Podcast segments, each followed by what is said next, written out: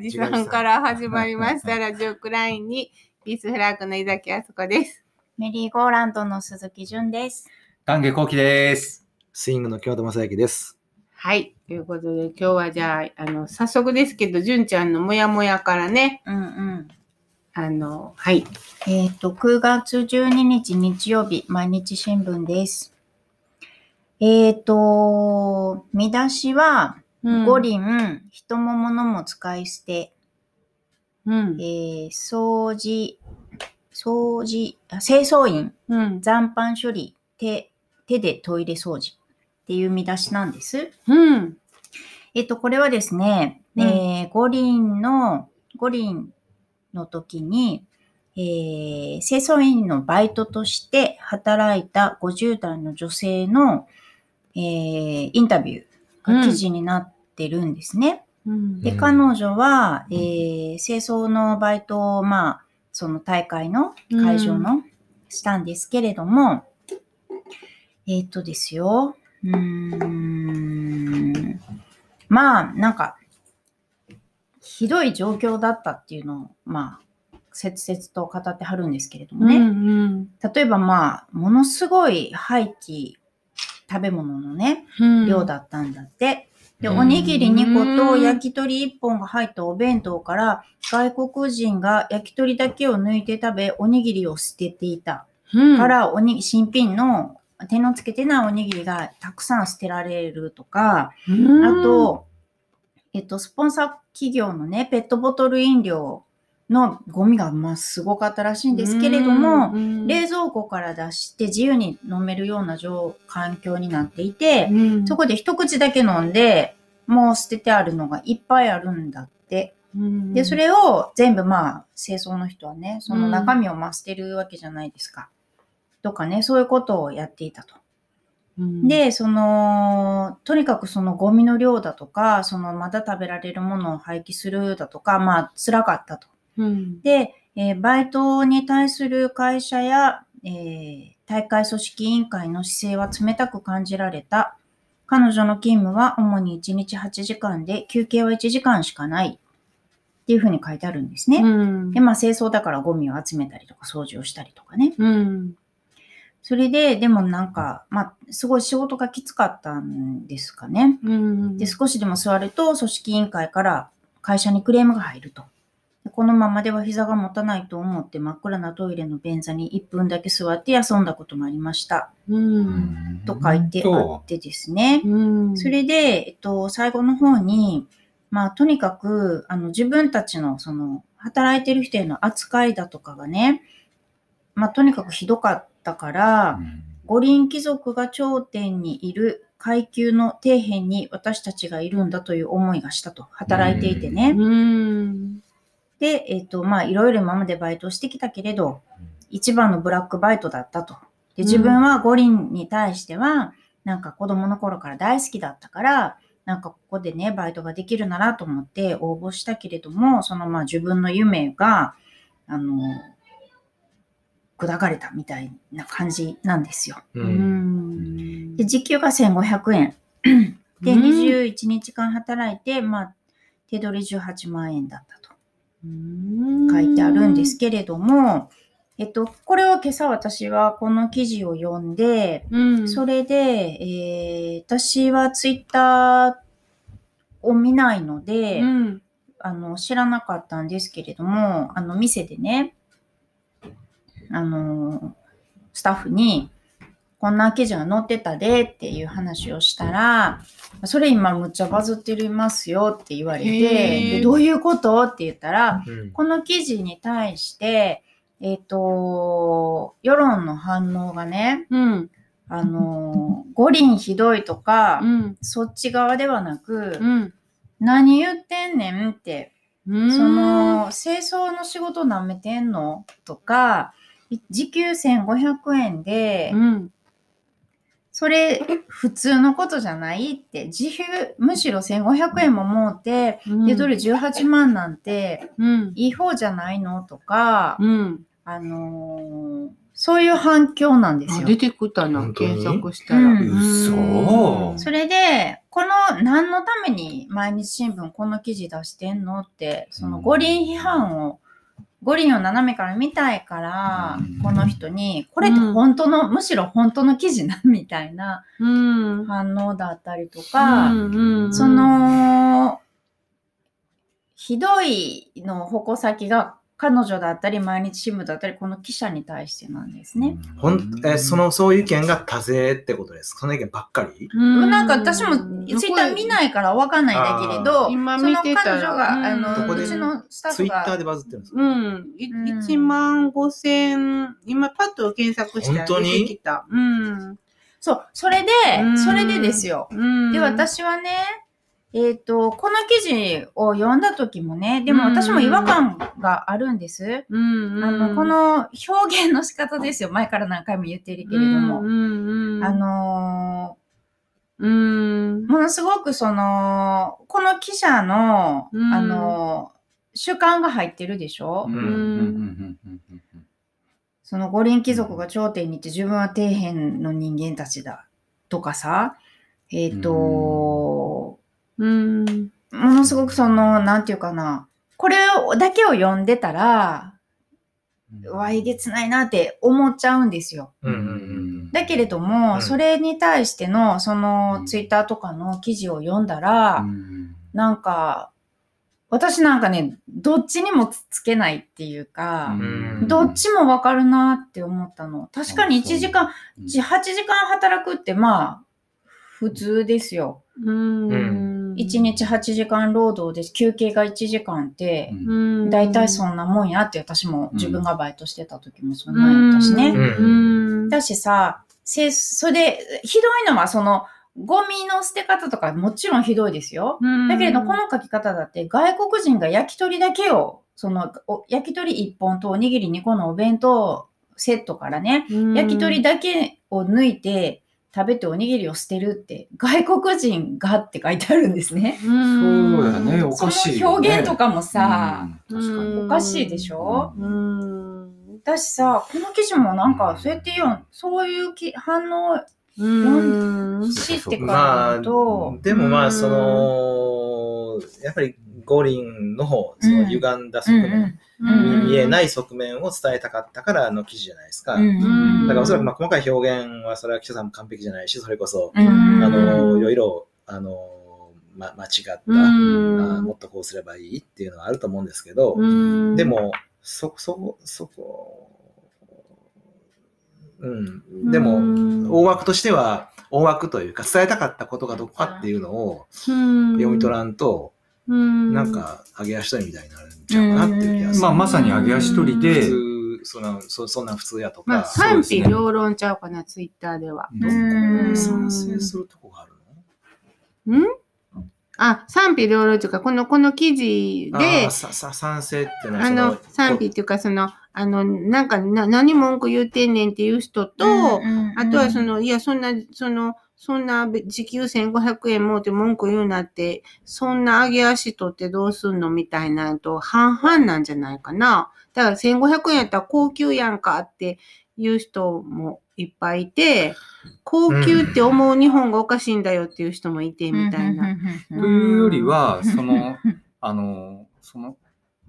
その時給がいくらでとかっていうことではないじゃないそうやね。その言いたいことはそうそうねそう。だからそ、そこは論点じゃないね。論点じゃないことを、うんあ、の、なんで書かなあかんかったんやろ、この人はっていうことなんですよ。うん。で、そのブラックバイトっていう風な表現をしたのに、うんそのブラックじゃないじゃんっていうような話で多分盛り上がっちゃったね。そうだね。でもそうじゃなくて、もともとの記事はそう、そういうことを言いたいわけじゃないんですよね。そうですよね。そうそう、だから、そうんそれはうんそういうお金の話にしちゃったらね、うんもうそれこそもう比比較論になってしまうから、うん私よりは低い、私より高いって話になっちゃいますよね、普通だと。普通それぞれ違うしう、んでもそこが言いたいところじゃないですようね。ん。うん。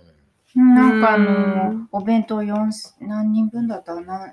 2000人 ?4000 人？分のお弁当を手つかずでうん、廃棄したとか。うん。ありましたなんかね。マスクもあったね。マスクとか、うん。そういうのも全部捨てちゃったとか。要はその巨大なイベントを成立させるために、みんなやっぱり、り時間とかいろんなことも限られている中でこう進んでいくから、その、うん。必要だって言われた時に困るから用意しとくわけよね。でう、ん。でも、その、現実はそういらなかった。だから廃棄。で、これはね、イベントの時よくある、ある話なんですよ。ありますね。うん、どんなイベントでもその、まあ、例えば僕らで言ったら撮影とかでもあるんですよ。うん撮影のスタッフ何人とか言ったら、その、その人数プラス2とか、お弁当発注するわけですよはね。いで、そのまさかの時にいろいろ備えるんだけど、実際はお弁当を食べてる暇もなかった。って言ったらやっぱり残っちゃうわけじゃないですか。ううんんそんなことはもうよくある話なんですよ。うんで、だからこれは、えっと、よくある話でいいかっていうとそうじゃなくて、ううちらイベンイベントしょっちゅうやってたけど、絶対そんなことしないよ。そう。うんそれはそういうふうに、そこにちゃんと主眼を置いて、そういうことはしないでやりましょうっていう、その姿勢ですよね。うん例えばこれはオリンピックを優先したがために、もう、うんそのオリンピック成立するんだったら何でもいいや、他はって。うんそういうふうになっちゃってこうなったと。うんでも、うんいや、違うよと。そういう細かいところが大事だよっていうことで進んでいこうっていうふうにしてたら違ったと思うんですよ、結果。うん誰もそういう嫌な思いしないように進めようねとか、アルバイトの人がそういう嫌な思いしないように進めようねとか、そういう、あの、ね、うん。あの、みんなでそういうコンセンサスが取れてたらうん。違ったと思うよね。少なくともね、こううん。こういう立場の人から五輪を見たことうん。ってなかったと思うんですよね。うん。まあ、なんかもしれないですけれども、確かに。大きな新聞が取り上げることってうん。ね、まあ、そこにやっぱり意味があるし、うん。まあ、基本的にはまあこういう今までのようなやり方の五輪はもうやめようっちゅううん。大きなその大きなメッセージがうん。あるとは思うんですけど、うん。でもこういう視点から見るっていうのはすごい、うん。そそんなそそうそういうそういう風な働き方をしてる人がいるっていうことも想像もしたことなかったし、うん。描かれて初めて知りますよね。そうそううん。そう。そそこに意味味があるそそれを知るだかっていうことが、らうん、これでも確かになんかこのこの記事記事のまとめ方が下手なんやんってまあ、思った。下手は、だかうら、んその、下手も下手なんですけど、上手を求めすぎなんちゃいますか、うん、でもこれ、まあ、そうやんな。うん。だけどその、あの、なんか、ううん、だからその、その、待遇としては普通かもしれへんけれども、やっぱりそこで非常になんかこう、あの、貴貴族がいて自分が底辺って感じはったこの人のその感じっていうんですか？そ、そこがうまくもうちょっと表現できてればよかったのに、なんかこう、ちょっと残念な感じにな。ね、せっかくその見えないところををね、見えるようにしようっていう記事なのに、そこ残念やねそう、そうやね。そこがちょっとこう、あの、この書き方では確かに、まあ、わかりにくいんかもしれへんわ。うん、多分さ、うん。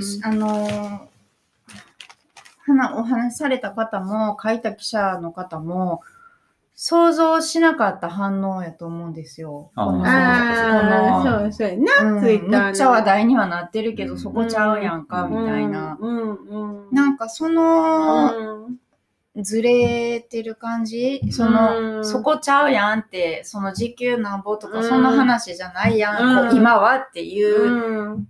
そうやな。てるのに、うんそう思うけれども、予想外の、まあでも、あのそうやな。ちょっとこう、うん、うんな。だからその、もうちょっと書き方があったようには思ったけどね、これ今うんずっと今読んでみて。まあそうやけどから言うて別にそんな、あの、何言ってんのって思わへんけどな、このツイッターでみんながでも僕はこの女性も言う、あの、記者さんも勇気あると思いますけどね。うんそれはそうですよ。うんそりゃそうやねやっぱりここから描いたっていうのは本当大きいことそうだと思いそう。本当本当裏、裏方さんたちの、だから裏方から見たオリンピックシリーズみたいな人けって面白いよね、うんきっとシリーズ。今みたいな。な、やっぱりちょっと書きか書き方、まあその言いたいことはわかる。でもやっぱりこういう書き方、もっとこういうふうに表現した方がいいんじゃないかとかね。うんそういう、それこそ新聞がもっと良くなるような意見じゃないと、うん新聞はいつも間違っ正しいことを言う。記者はいつも、完璧な記事を書けるわけじゃない。なんか揚げ足というような、そね。そのその読み方自体が歪んでるでしょ？うん。と思わないですか？いや、それはもっと表現の仕方あるかもわからんけど、うん。でも、その、揚げ足取りみたいなことはなんかね、ニュースがね、これ私は新聞で読んだから、うん。読んだ時には、そのどういう反応をし世の中がして、世の中っていう言い方も変かな。うんあの、ツイッターでそういうのが、があるかっていうのを知らずに読んでるじゃないですうか。んでもネットニュースで読む人にとっては、うんそれとこれがもうセットというか、うんあの自分が読んだ時に何を感じたか、感じたこと絶対あると思うんですよ。誰でもね。ねだけれど、その感じたことを考える間もなく、そのツイッターなり、そういうのを見ちゃうと、あほんまやほんまやって、何言うてんねんっていう風になんか流されていって、な。便乗するわけじゃないけれども、自分がほんま、これ読んでどこに何を感じたかなんてのは、うん。もうどっかに置いといて、あの、この、この記事に対する、うん、なんていうか、みんなの意見みたいなのに、自分ももうそれに、それ賛成、反対みたいな感じで、せやな。で、流れていっちゃう？そうですね。もう明日にはなくなってたヤフーニュースとかのあの、コメントとかも読んだらあかんと思いますけどね。読んだらあかん。なんか自由な発言の場であり、あり、のように見せかけながら、なんやろうな。うんあれ、だから、あれダメですよ、ダメですね。うんでもあんなとこにさ、まあコメントしようっていう人があんなにいるのにびっくりやんね。びっくりだから一時はうん、例えばその原発問題とかのコメント欄なんてもうひどいもんですよ。とか政治のコメント欄なんてもう本当にひどいですよ。だからこれはもう本当に読んだらあかんっていうぐらいコントロールされてます。うん、コントロールされてるっていう方からいかなり一方的な意見とかも多いじゃないですか。なんかスイングのね、ゴミコロリ。ゴミコロリがね、150回で、はが、ヤフーニュースに取り上げられて、うんものすごいコメントを何百ってうん。いうね、何何百。なんかき来たって。で、ケンさんがそう言って、私、私見たの全部。僕は絶対見ないって宣言して見て見てないです。み、み、み、見ませんっていう、うん言わはったから、うんまあ、氷に見てみようと思って見て、見て、まあ、べ、まあでも、好意的なのが多かったけどね、あれは。うん。でもその、それで、だから何百件ってコメントが来てて、そのゴミコロリのニュースにも、うん。なんか、そんな、それこそ、なんであんなとこにコメントを書くの？そんだけでもたくさんの人が意見、意見、意見っていう、意見まで言ってないのかわかんないですけど、ほんまにね。もうほんま条件反射で、うん。じ自己主張。条件反射的に自己主張してるっていうそ感じれやっぱり自己主張なんかな？やと思います。誰が読むの？その。でも、あれに対して、やっぱりいいねとそうじゃない、あの、なんだっけ。あるある。ね、ボ押すボタンがあるんですよ。で、それの承認欲求がやっぱりすごく強いんじゃないかなと思いますね。あ、コメントに対して？コメントに対して、やっぱりまた賛同してくれた。あ、うん俺が書いた意見が載った。で、それがいっぱいの人が見てくれたっていうことで、それで、まあ、だから、そこにね、僕はやっぱ責任があるのかと。うん、やっぱその言葉に対しての責任が、やっぱりあまりにない。うん。はいうん、はいはいはい。それはね、もう絶対にちょっとおかしいと思うんですよ。匿名、匿名の場所ですしね、あそそうこ。、匿名で言いたい放題言って、うんそれに対してのいいねとかそういうことで、また増長して、また書くっていうことを繰り返してる場をずっとオープンにしていく、ヤフーは何なんやっていう、うん。まあちょっともう憤りがありますけどね、あれに関しては。だうんからそれでその責任ヤフー取れるんかって言いたいですよ。もしそれで傷ついて、じゃあ誰かね、なんか悪いことになってしまったりとか、もうかなり差別的なものとかもたくさんありますからね。本当に。本当にひどい意見いっぱいありますから。うん目を覆うような意見あります。そうね。だからそれがなんかさ、世論みたいに思いがちでしょ？ん何百件って来たかもしれないけど、たったの何百件かもしれないじゃん。せやだってそんな全員、様々な年齢のいろんな人がやってるわけではないのにさ、なんか同じ人が名前変えてやってる可能性とかもあるよね。もちろんもちろんあります。いっぱいうん。こう、わからないですからね、そこは。情報操作的なね。それは伝突だってそうかもしれないし、うん。ああいう、例えば、ね、大村知事のリコールだってはい。同じ人が何、い筆跡鑑定したらいっぱい出してたでしょ、うん。ああいうようなことだってあるかもしれないですもんね。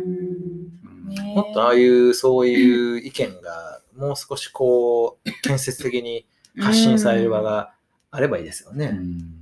あそうですね。だから僕そこはやっぱり、本当に匿名でいいのかどうかっていうことがありますね。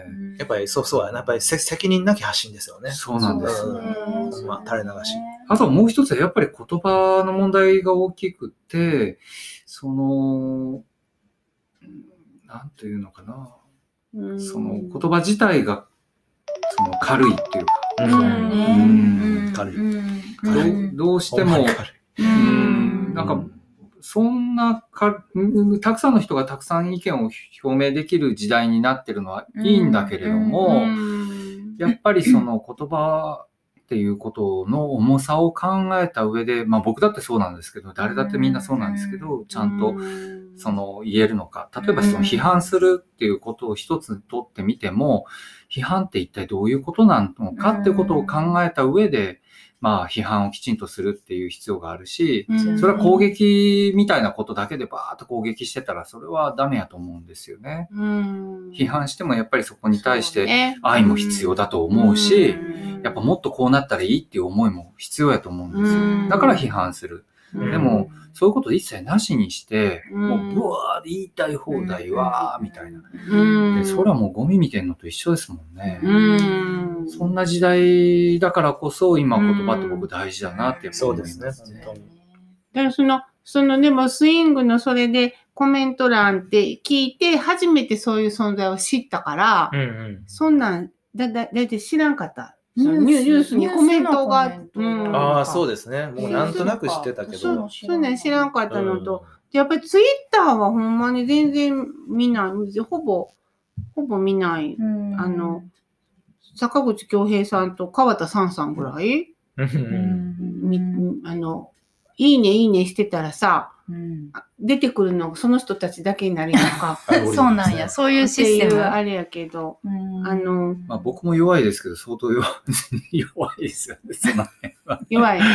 僕もツイッターあまり見ないし、うんあの、なんですけど、大谷翔平ばかり見てます。大谷翔平ってツイッターしてるんだ。大谷翔平のホームランの映像がツイッターに上がるから、へー。それ見たくてて 毎晩のように。毎晩のように。はい。なんかこう、楽しいやつはなんか見 見たいし、へえ、またこんなことしたはんねやって言って楽しくさ、見て、川田さんさんはずっと与那国であの、う馬と猫そうですね。動画を上げたはっうんうんうて、それがすごい素敵でいつも見てますけいや、ど。これだってね、うんその、なんていうか、市民発信の、情報発信の場でもあるじゃないですか。そうですよでもそのね。時に、うん。あの、まあもちろんその自分が何食べたかっていうことを発信しても構わないんだけど、うんもちろんその政治的なこととか、うん社会的な問題とかに対していろんな意見を言うっていうのはすごいあると思うんですよ。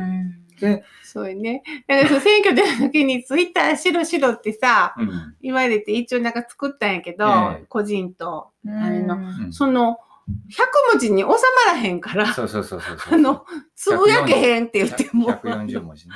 140文字？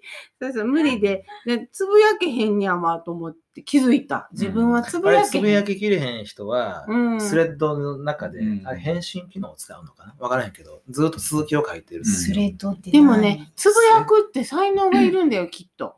ああ、才そうかもしれない、ね。しいけど、まあつぶやききれへんもん。ああ、いやそうもだだからそれが、あの、140、140、141ってずっと続けていけるんですよ。でもそんなん読んでくれんの？そうそう。続けて読んでくれる人ももちろんいます。ううんん。いっぱい書きたい人は、それは140字で収まるわけないし。うん。なんか、あの、新聞の図書欄でさ、うん。あのー日本語が、あ、それも持ってきたらよかったな。80代の女性だったんだけれど、日本語がもう日本、日本人なのに日本語がわからへんみたいな当初で、とにかくカタカナ、カタカナばっかりやと。で、スマホに、もうガラケーが使えなくなるからって言って、スマホにその方は変えて、うんその説明をお店の人にしてもらうんやけど、まあ何言ってるかわからへんと。あわかる。それでその説明書みみたいなのを読んでも、えっと、タップカッコクリック、うんタップもクリックもカタカナで何のこっちゃわからへんって書いてあるね。ねなんで日本語で書いてくれへんにやって。本書いてあるガラケーも僕すごい抵抗ありました。あの、ガラケーっていう名前ガラパゴス携帯。あーねねそんんなんもう喜んで使ってたものを、うん。まあ、ガラパゴスを批判するわけじゃないですけど、うん。過去の遺産みたいな言い方して、うんであんなすごいなねからね。うん。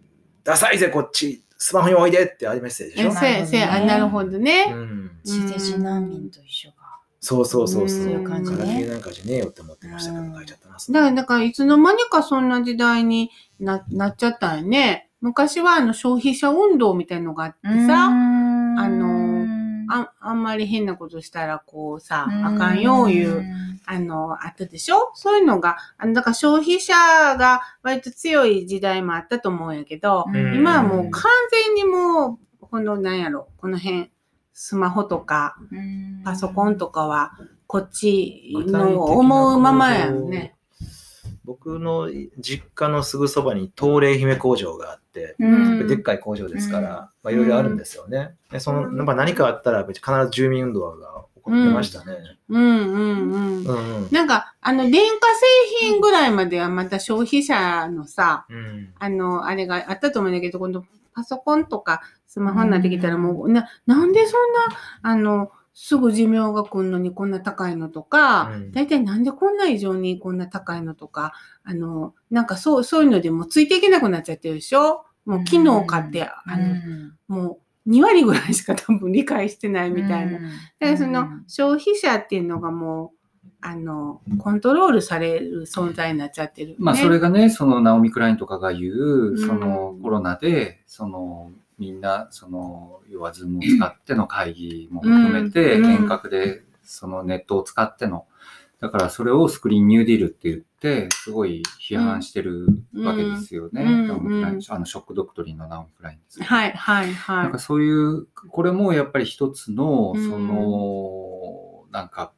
あの、僕らはこうやられちゃってるっていうかね、そうですそね。の市民としては、その、もう嫌おうなくそれをこう全、みんな揃えなきゃいけないっていう、うん、そのことになってしまったわけでしょ？一人一台こう、うん。持ってないと、その、コミュニティに入れないっていううね、そういう状況を作られてしまったっていう。だからそのうん。あの、教育委員会に、あのね、一回私話に行った時に、あの、授業が変やったっていうので、コロナの時のテレビ授業が。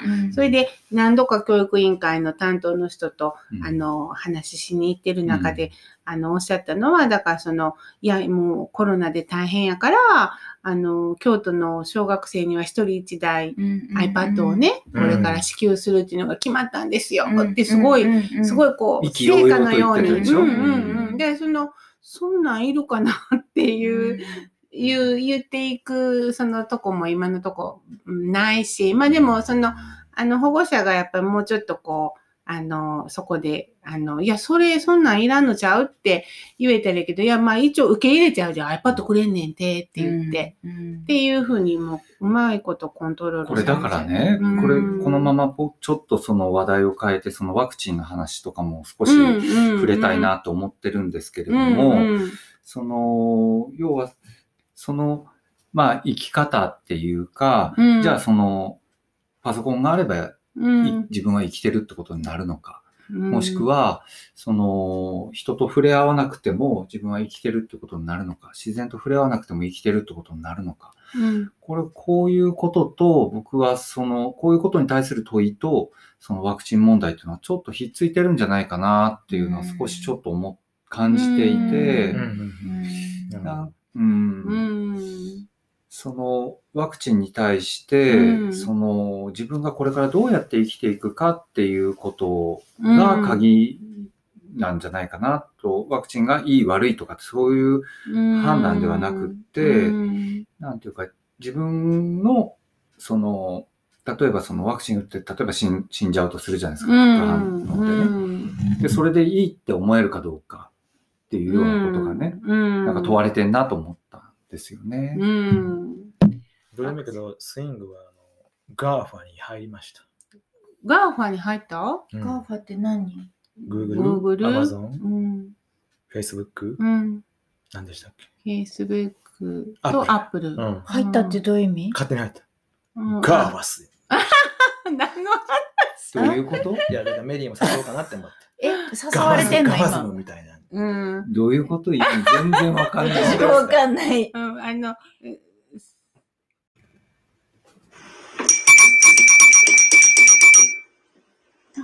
ジオくらいに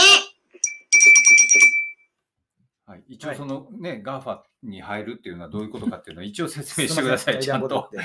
あの、だから、今、世界を牛耳ってると言われてる、うんうガーファですか、うんガファですか、うんあに、えー、スイングも勝手に仲間入りをしたということですね。うん5つ目になったと。じ自称自主的に？自主的に。うん。自主的自主的なで。うんうん。それは、はい その意図を。意図はだから、まあ、牛耳られてるんだろうけれども、そそんなに大したことにしたらあかんうんっていう思いもあるし、まあガーファ、ガーファ、ガーファ、ガーファ、ガーファ、ガーファうるさいなっていうのもあります。なるほどん、ね、じゃあね、うちも入ろうかな。そうそうそうそう。メリーとね、うん、いいですね。いいですね。うん。はい、すみません。一応ね、世界的なニュースなんで伝えとこうかな。すごい、すごい。決意が入った。まあちょっと話を戻しまして、その、あの、ね、どっかでワクチンの話も、あの、っていうことで、まあそんなに、あのうん。大丈夫ですか、はいはい。えっ、とは、話をしていかなきゃと思ってるんですけれども、まあ皆さんちょっとそこに対してどう感じているのかうん。っていうところなんですけど、僕は一応、あのお打たないっていうふうに一応決めたんですよね、うん。自分は。うん。うん、もしそれで、まあ、うん、打ったとして、その、そこで、例えばし僕が死ぬっていうことがもし起きたら、うん。それはとても嫌やなと思うんですよね。タゲさんなんか血栓が前できたようなこと言ってたら、はいはいはいはい打たない方がいいですよね。やっぱ血栓を引き起こすっていう。だからそうですか。多分うんいや、そうそう、私もあんまりものすごく調べたわけじゃないけど、うんえっと、う打ちなさい派と打つな派からすごい来る、あの、め情報をくれるから、うん。それ全部は見てないけど、うんやっぱりその血栓を引き起こすって言ってるから、もともとそういうのがあるっていうのはやめといた方がいいんじゃないのかな。うん僕はもうそういうことじゃないんですよ。ういうやっぱり自分がうんそこで納得した死に方を選択できるかどうか。そうね。まあ嫌な、嫌な死に方って自分はいっぱい想像するんですけど、例えばうん交通事故とかも絶対嫌やなとか、んん。そういうのもあるんですけど、うん、まあ、その、うん僕は、うん。まあ自分が、例えば、うん、な、なんだろうな、やっぱ最終的には自然の中で死にたいっていう思いがあるから、うん。自然に、自然のサイクルの中で死にたいっていう思いが、あって、うん。あの、仮想も嫌、嫌なんですけど、自分は。言ってるうん。ね。だからもう、そういう意味では、なんかその人間に殺されるような感覚があるんですよ。うん、で、これで今死亡者の その数とかが、うん。まあ、たくさん出てるけれども、因果関係は認められませんっていうようなことを言われたときに、うん、なんかその放射能の時とすごく被るような気持ちになるし、そうそのね放。射能も、こうう、いいろんな人がいろんな形で亡くなったけど、その、それは因果関係は認められないうん、っていうようなことになっちゃったですよね。うん、で、そう、あの、国が関わっているものに関して、そういうふうな判断をするっていうことは、まあ、過去にもうん、そのたびたび起きていることなのでう、ん、うん、そこに対してやっぱり疑いを持つっていうのは一つ僕もあるんです。うん、で、ただその同時に、えっと、いや、君が打たないって言ったとしても、うん。そ、そこで誰か人に移したりとか、うん。そういうリスクがあるじゃないかと。うん。誰か人のためにお前は打つっていう選択はないのかっていうことを、まあ、あの、言われることもあると思うんです。うん、うん、うん、でもその、それで言ったらワクチンを打ったとしてもかかるっていうことはあるじゃないですか。うん、今のところブレイクスルー感染も含めてワクチンを打ってもかかる。で、ワクチン打ってかかる人が、またその移す可能性もあるっていうこともあるので、うん、そこの辺は実はそんなに変わっていないんではないかなとうん、いう気もしている。うん、です。うん、だから、その人のために打つな、みたいなことも、あうん。人のために打てっていうことも、うん。その何か、その、打たないっていう判判断をした人の自由を奪うところもあるだろうなっていう気もするし、うん。僕は両方自由があっていいと思うんですよ。うん打つ打つ自由もあっていいし、うん。打たない自由もあっていいっていう気もします。うん。はい僕はあの、まあ、その因果関係のこともすごい難しいなと思うんですね。うん、因果関係ってほんま難しいと思います。うんあの僕らが簡単に言う以上に。うんうん因果関係ってすごい難しい。うん何回も言ってますけど。うんほんまそんな、そんな、これが原因で、これがけ結果ですっていうのは、ふ普通にそのワクチンに限らず、普通に難しいことだと思うんですね。でそれを、あの、うん、断定はできないと思う。それはあらゆることに対してってことですよね。あーで、このワクチンの副反応で死ぬってことに対しても、まあ、それはもう明らかにもう、あの、それやろっていうのは、それは、おそらく一目瞭然のようなことはね、あるんだと思うんですけれども、うーまあ、コロナのワクチンに限らず、他のワクチンでも人は死ぬ。そうね。うんその、まあ、でも、数が今、あの、多いなっていうのと、それとその、因果関係の話で言うと、あの、やっぱりその、水俣病とかね、あの、明らかに、あの、有機水銀やって、分かってから何十年も認めなかった国やっていうのを、まあ、歴史は教えてくれてるわけですよ。で、その因果関係、明らかにそうやろっつったって、学者が二つに分かれてね、あれもな、ないない、違うっていう人と、そうやっていう人と分かれちゃって、結論出るまでに何十年かかって、その間になん、なん、どんだけの人が、うん。えやっぱり自分の体とか、自分が大事に思ってる子供の体が蝕まれていくのを、うん。だからやっぱりその因果関係いうのは、すらしっかり追求しなあかんと思う。国はね。もし国っていうものがひつ、まあ、今国は一応あってさ、国民の健康を守るって言ってさ、国民健康保険料取って税金取ってさ、やってるんやから、あの、ちゃんと追求しなさいよって私は思うんう。で、その何千人も死んでるっていう事実、だからそれ分からへんわけよね。今はよく分からない。分からないけど、これが最善だろうと思って進めたはるとは信じたい。うんうん信じたいけれど、よく分かりませんよっていうこともちゃんと言いなさいよとは思う。あだから因果関係は分かってないっていうふうに言ってますよね。因果関係をつ追求するとか、その死亡率を出すとか、うんなんかベネフィットとリスクとか言わはるけど、はいリスクが出るまでには何年もかかるけど、うん何年もかかるっていうリスクの中で、これを推奨するしかないんだっていう言い方はしてないでしょうんう。こんだけリスクがあ実際出てきている。ねえーだけど、その死亡者数、だから接種後の死亡者数はこんだけいるっていうのは出してますよ、出してるよね、何それがその、副反応で亡くなったかどうかは分からへんって言ってる。言ってる。うんだから、うんかもしれないっていうのはちゃんと出してるんじゃないですか。接種後の死亡者はこんだけいますよっていうのは出してるよね。でもそれを、あのうんそのその副反応の。だからそこは委ねてはるのは委ねてはるんやろね。その、その国民一人一人に。これを読んであなたが打つかどうかはもう決めてねっていうことなんかもしれんいや、けど。ともかくね、僕が、その、まあ僕は打打ってる途中っていうか、1回目打ったんですけど、うんうーんまあ、その政治的なことと、おまあ、言うたら医療ですよね。まあ、医療と政治が完全に分断されてるのは全く思わないですけれども、うんまあ、それを言ったらキリがないんでね、うあん。の、キリがないです。ただ、やっぱりその政治的なことに、えーすごく振り回されすぎてるうん気がしました。頭の中が。うんうん。でつまり、まあ、スイングではあー40人ぐらい人がいて、まあ、数としては半々ぐらいなんですね、打つ打たない。うんまずそこにその賛否もクソもない。うんあの正しくも正しくもない。うんあの打ちたいと思う人は打ちたい。うん打ちたくない人は打ちたくない。それで別に OK っていうのがまず第一。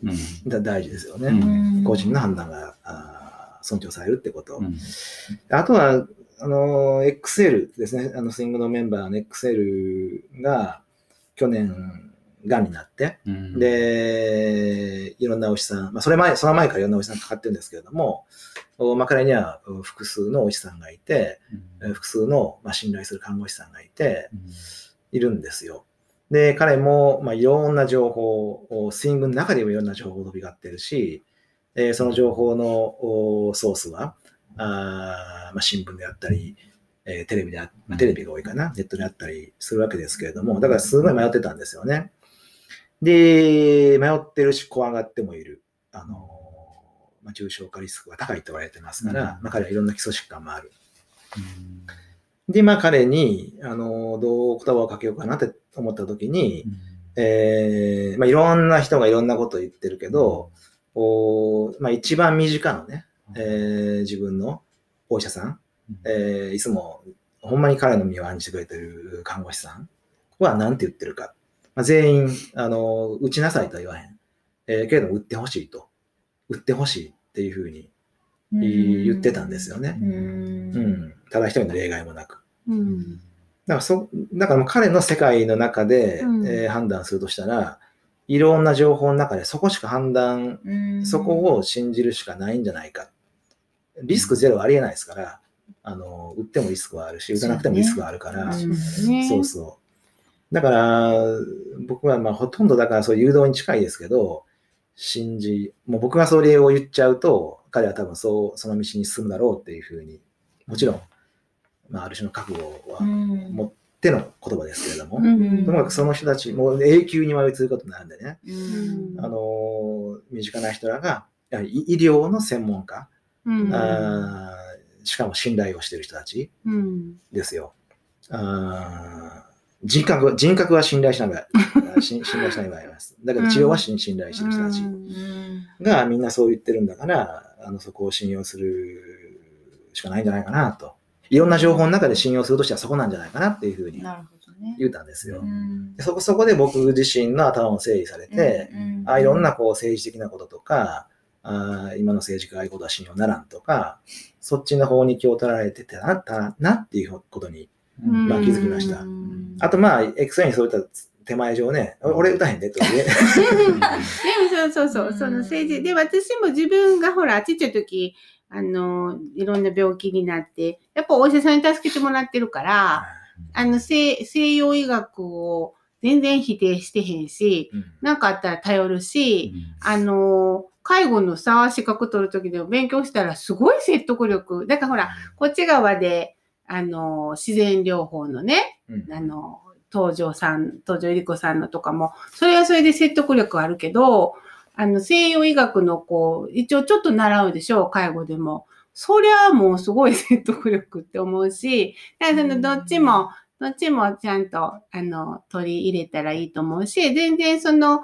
あの、基本的に、あの、あの、嘘だとは思ってないのね。ただその、えっと、その今、木本さんが言った政治的なことっていうか、あまあ、政治的なっていう言い方がもう一つあれやけど、それで実際に偉いことにななってきたのを繰り返した国でもある。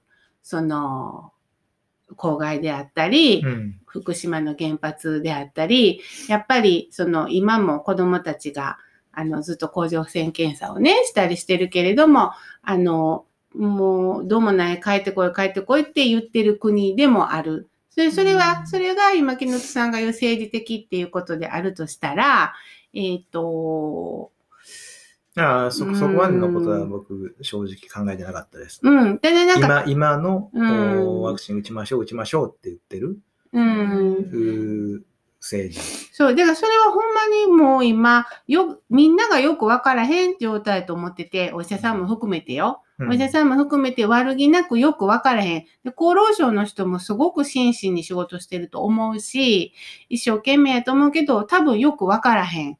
今までこんななったことがない中でね。よくわからへんけど、これが最善だろうと思って進めてるけど、後々いろんなことは分かってくるかもしれへんなと思いながら判断するしかないわけですよね、今は。だからあんまり極端に、あの、陰謀やっていうのも、やっぱり私はそれはちょっと違うと思うし、あの、いろんな人が、あの、いろんなとこで一生懸命働いてくれてる結果、よくわからへんにやろうなと。うんで、だから自分はまあ、あの、今、今お薬の副反応とかもいろいろあるし、でも介護の仕事してるんやけど、でも打ちませんって言って打ってない。うん、で、まあ、その、これから先打つかどうかはまあ、まだわからへんかな。って感じ。うん、まあね、うんあの考え方も変わっていくし、その情報も更新していくでしょうから、うんまたその、変わっていくかもしれないですよね。うんで、ただ、た、例えばなんか、えっ、と、カリフォルニアやったかな？今12歳以下の子が、みんなその打たなあかんっていう状況になったとかっていうような強制はかなんね。ニュースがあったりとか、うん。だから、こう、ワクチン接種の証明書、まあ、ワクチンパスポートみたいなものが、こう出てきて、うん、打った人じゃないと、えーこういうサービスは受けられないとか、うん打たな、打たない人は締め出すとか、うんそういうし、例えば打たない人はもうこの仕事できませんとかね。うん。そういうことで、そのワクチン差別みたいなことが起きていくんではないかっていうことも、すごく、まいやそっちはすごい心怖配いですねうんそれ、それは嫌、嫌やあ、うな。ん。それは、それはおかしいと思う。カナダもすごい規模のデモが起こってたもんね。あーそのカナダ、うんうんうんワクチンパスポート、うん。ものすごい今厳しくなってきてるってカナダにいるあ、そうなんや。うん知り合いが言ってて、うん大学に入る、校内に入るのもワクチンパスポートがいるとか、うんその公共の施設はもうもちろんだし、そのうち移動もできなくなるんじゃん。今のままでいけば。でもさ、このままでいったらさ、本当にそれこそ何ヶ月おきかにもずっとワクチンを打ち続けるっていう世界がそうそうそう。だよ抗体がな、怖いわ数ヶ月それやな。何ヶ月かしか持たへんっていうのが分かってきたよね。それはそうですそね。れは本当に不思議。私はただ、私もうち今自分は打打とうとは思ってないんだけれども、私はただただ訳が分からず、なんか不安やねんな。うんだってさあ、あの、インフルエンザとはまあ比べることではないかもしれないけれど、インフルエンザワクチンを打ってる人、打ってない人、それはもうその人の自由って思ってるやん。うんうんみんな思ってるでしょ、うんうん打ってないからうわーなんてことないやん。うんうんそれになんかワクチン打ってるから安心とか安全じゃないやん。うんやのにさ、なんかワクチン打ってたら安心、ん。打ってなかったらそれはどうなのっていう流れでしょ、なんとなく。あとは、そのワクチンのそもそもの目的うん、は、あインフルエンザであろうが、うん。あこのコロナであろうが関係ないと思うんですうよ。ん、つまり感染リスクを下げることと、うん、もう重症化を下げる。うん、まあ、その可能性が、うん。あー高いうん、から打つんですよね。ですね。まあ、それがだから数ヶ月であっても。ですね。はいで、治療薬が今ないからさ、うんこうなってるけれどさ、一応まあ、インフルエンザみたいにさ、効く期間はあれ置いといて、治療薬っていうものが出てくるでしょ、この先。うんそしたらさ、そのパスポートが本当にいるのとか、機能するのとか、いろいろよくわからないんよね。うんもうちょっと大きな問題としてね、うんあの、例えばその、ウイルスっていうものに対してどう考えるかっていうことで、ウイルスは敵だということで、一応皆さんこう除菌したりとか、もう散々やってるじゃないですか。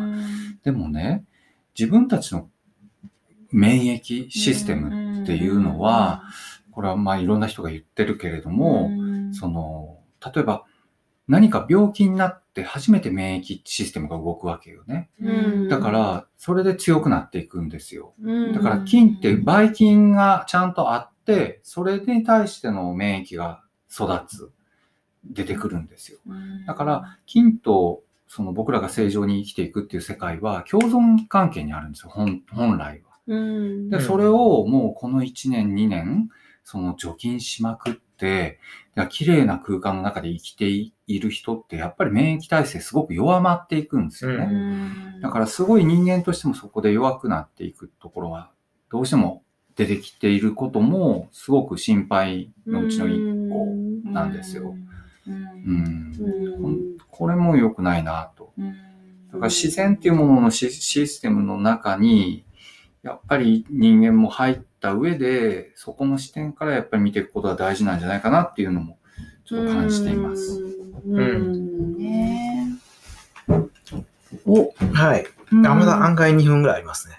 案外2分ぐらい。ううん副反応のね、話を少しすると、僕は、あのーそもそも注射が怖いので、あの、めっちゃ怖かったです。うんあ、それ副反応じゃないな。前の反応ですね、僕。ほんで、あの、息苦しさを感じてました。あのう、ん打つ前から。うん打った後も。はうんい、そういう副反応がない。うんね、ね、熱は出た。熱はね出てない。注射怖いのは僕も怖いです。怖いよね。怖い痛かった全然痛くなったんですよ。嘘僕筋肉注射ってでいうのを、痛いんちゃうのものすごい、うんもう、とんでもない注射を勝手にイメージしてて、うんうんそれがもうすっ、もうす、それはみんな今すぐ終わる。あ、そうなんあ、そう。へすごいましたえ。なんか痛く、痛くないって言いながらみんな帰ってきてたね。そうそうそうそうそう。なんやうんせっちゃん歯磨きして偉いな。うまいな。な、注射はでもいい。へー昔はなんか集団接種学校でしたよね。した注射順番に並んで。うん、選べなかった。インフルエンザだって問答無用でしたよね。やってたよね。逃げたかったな。いやそもそも副反応っていう言葉っておかしなか言葉っていうのはね、皆さんも言ってるけど、あのうん、多くの人がやっぱ副作用じゃないのかって。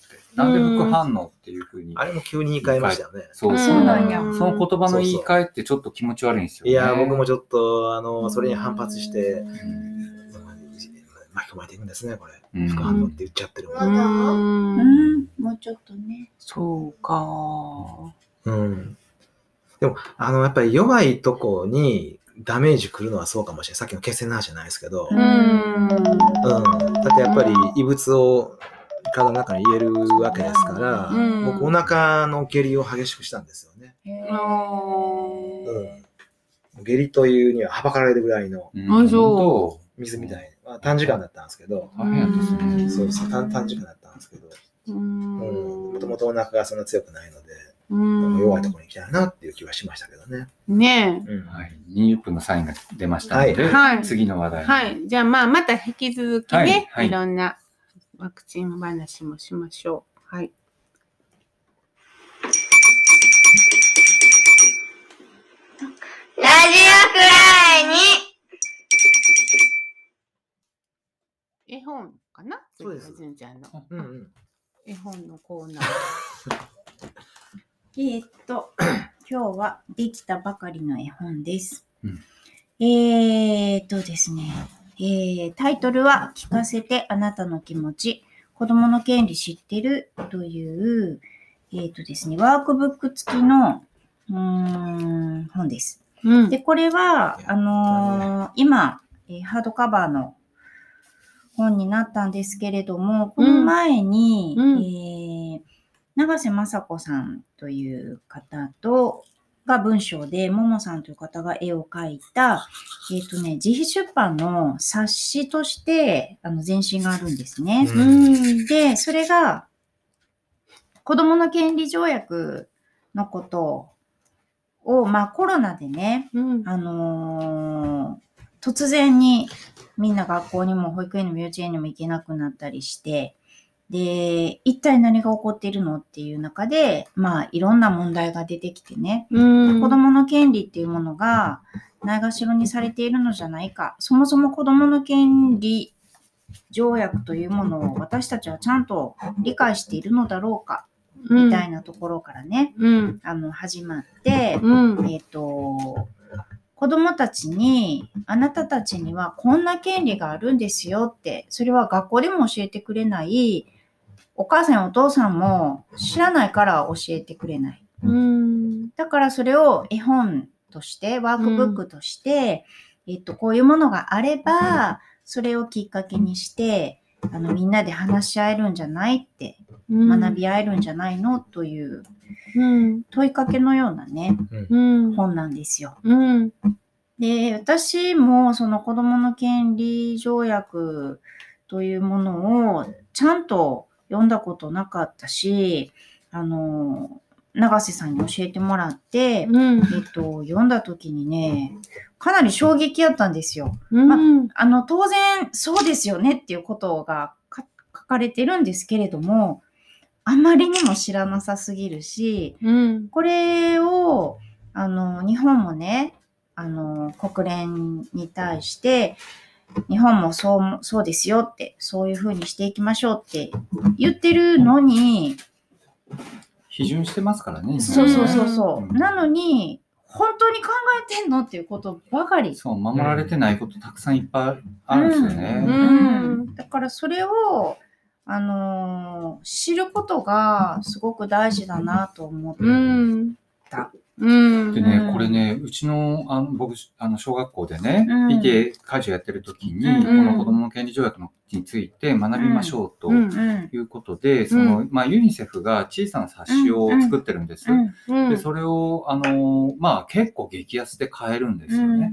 で、買って、その PTA 会費で買って、みんなに、うん。あの、配ろうっていうふうにしたんですけど、それをそうしたいって僕が言ったら、あやっぱり母親の中で賛否両論出たんですよ。これはなぜかというとですね、はいうん。親にとってはい。結構、はい。あの都合の悪い状況も生まれるんです。そうですね。これね、子供だけが知って、子供があ乱用するっていうことを恐れた親は結構いたんです、その時に。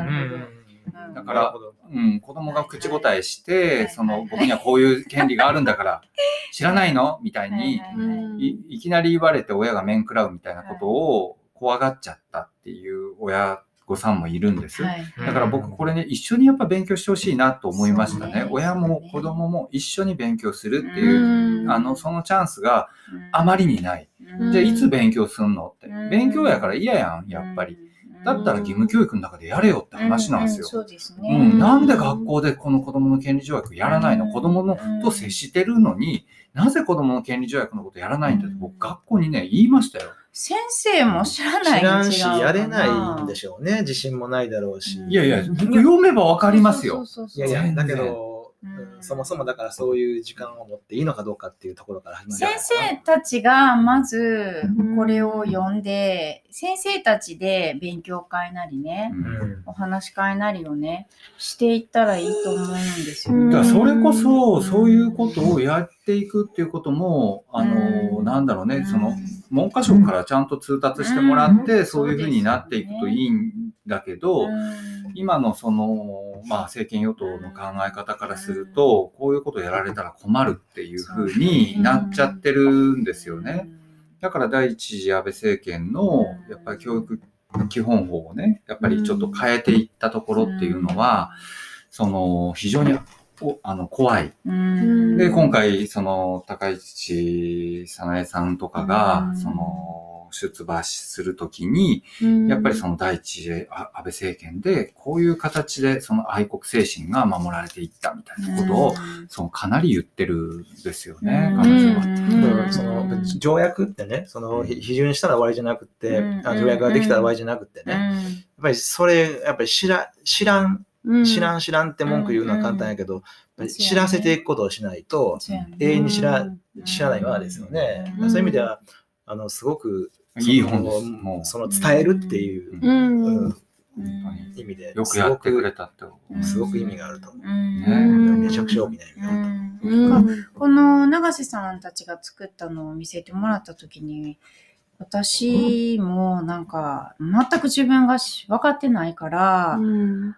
これとにかくどういう形で、これすごく広げていかないと、ここでものすごくいいものができても、あのとにかく広げないとね、うん。あの大事なことだからってうんいうので、で、知り合いの編集者にね、うん。あの、すごくこんないいのがあるよって言って、一回見てみないって言って、うん。まあ、繋いだんですよね。うん。で、その山形さんという編集者の方も、あの、どうしても世に出したい、なるべく早く、うん。あの世に出したいっていう思いで、まあ、チームができて、ちょっと珍しい出版の経路をたどって出たんですけれどうも、ん。その編集してくれた山形さんが、うん。ものすごいその自分の学びになったと。うん。そう、うん。このことをね、うん。どういう形で伝えれば、うん。よりよく、より広く、うん。あの、隔てなく伝伝わるかっていうのをも、すごく皆さんで、うん。あの、議論して、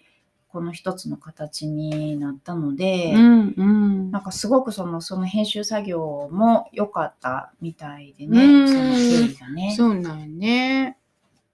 うん。うん。これはいつ、えっと、ひだまり社さん。はい。ね。